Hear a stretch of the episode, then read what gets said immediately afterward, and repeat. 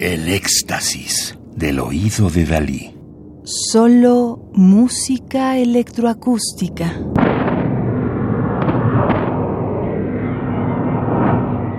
Ruido y música electrónica 5. Segunda cronología 1936-2003. Disco compacto de 2004 editado en Bélgica por el sello Subrosa.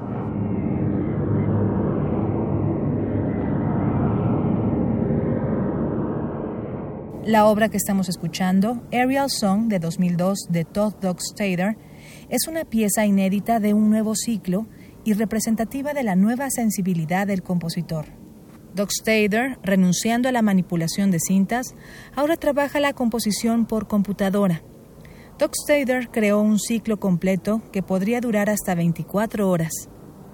A diferencia del ciclo de 1960 a 1965, estas piezas ya no dependen de interrupciones, acumulaciones y complejos efectos de aceleración. En cambio, tenemos pulsos lentos y penetrantes que exploran todas las vías con un efecto fascinante. Todd Dockstader, 1932-2015, Estados Unidos, compositor de música electrónica y mixta, estudió pintura y cine mientras estaba en la Universidad de Minnesota, antes de mudarse a Hollywood en 1955 para convertirse en aprendiz de editor de películas. Comenzó a trabajar como ingeniero de sonido en 1958 y fue aprendiz en Gotham Recording Studios, donde comenzó a componer. El primer disco de Doc Stader, Eight Electronics Pieces, de 1960, fue utilizado como banda sonora del Satiricón de Federico Fellini, 1969. Doc Stader continuó creando música durante la primera mitad de esa década, trabajando principalmente con efectos de manipulación de cintas.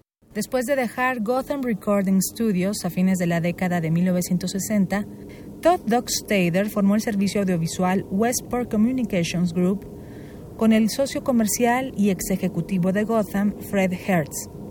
La compañía se centró en clientes corporativos y produjo películas educativas galardonadas para la serie American Heritage.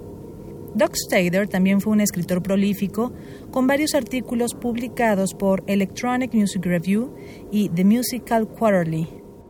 Aparecieron nuevos CD de Sub Rosa y RER Megacorp.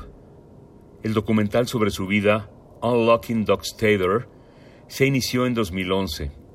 Sin embargo, la falta de financiamiento ha dejado inacabado este proyecto. Todd Dockstader murió en Arlington, Massachusetts, el 27 de febrero de 2015, a la edad de 82 años.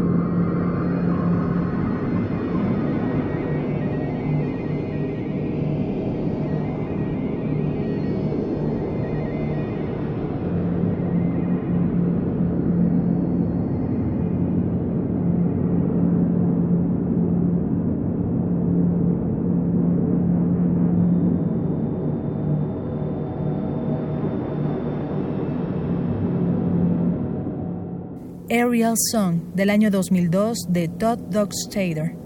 Nacido en 1932, fallecido en 2015, compositor estadounidense de música electrónica y mixta. Radio UNAM. Experiencia sonora.